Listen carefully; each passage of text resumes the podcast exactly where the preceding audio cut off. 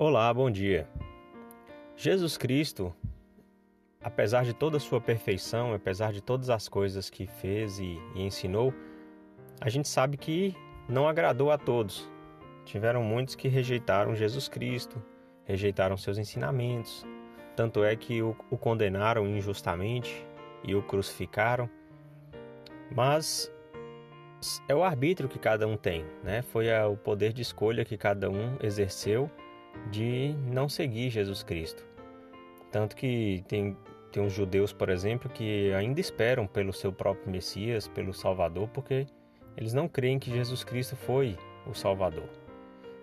Bem, o, os líderes, os profetas que foram sempre sendo chamados ao longo dos anos, eles também não agradaram a todos, mas não por causa das mesmas razões de Cristo, mas por causa de suas imperfeições mesmo.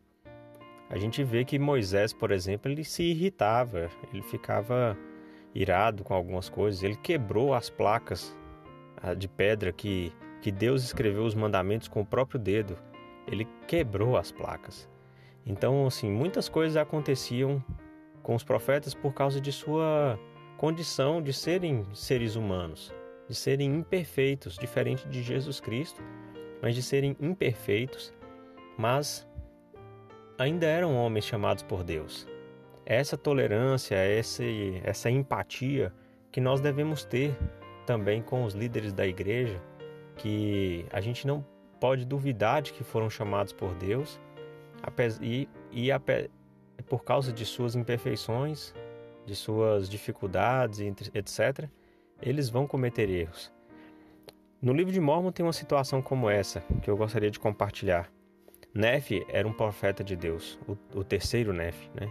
Ele era um profeta de Deus e ele realizou milagres, ele foi o primeiro ali que Jesus Cristo fez menção para dar a ele o poder de batizar, o poder de é, partilhar o sacramento e, enfim, ele seria o líder da igreja, né, de Jesus Cristo nas Américas, naquelas antigas Américas. Então, Nefe ele foi questionado por Jesus Cristo.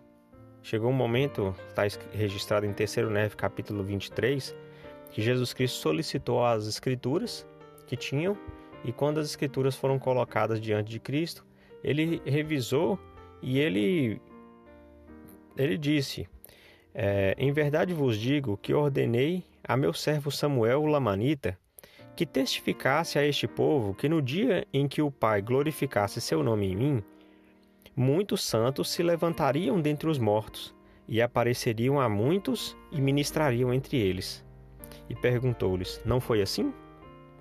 E seus discípulos responderam, dizendo: Sim, Senhor, Samuel profetizou de acordo com tuas palavras, e todas elas se cumpriram. E Jesus disse-lhes: Por que razão não escrevestes que muitos santos se levantaram e apareceram a muitos e ministraram entre eles? E aconteceu que Nefe se lembrou de que isso não havia sido escrito. E aconteceu que Jesus ordenou que fosse escrito. Por conseguinte, foi escrito como ele ordenou. E então aconteceu que, depois de haver explicado em uma todas as escrituras que haviam registrado, Jesus ordenou-lhes que ensinassem as coisas que ele havia explicado.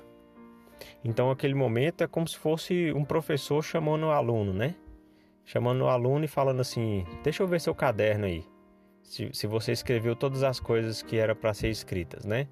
Se você resolveu as tarefas, os exercícios, etc. Então ele está ali revisando o caderno, né? Todos nós já passamos por isso ou estamos passando, né? Para os mais jovens. De pegar o caderno ali, dar uma olhada e depois falar, bem, eu não fiz, eu não escrevi isso e isso, expliquei tudo aquilo, e por que, que não está escrito aqui? Aí o aluno, olha é mesmo, faltou essa parte, né? Então, vá lá e escreve, né, para que você possa cumprir tudo o que eu disse, tá? Então, foi o que aconteceu aqui, né? Jesus Cristo estava então cobrando de Nefe, olha, eu ordenei que fosse escrito algo e não foi escrito.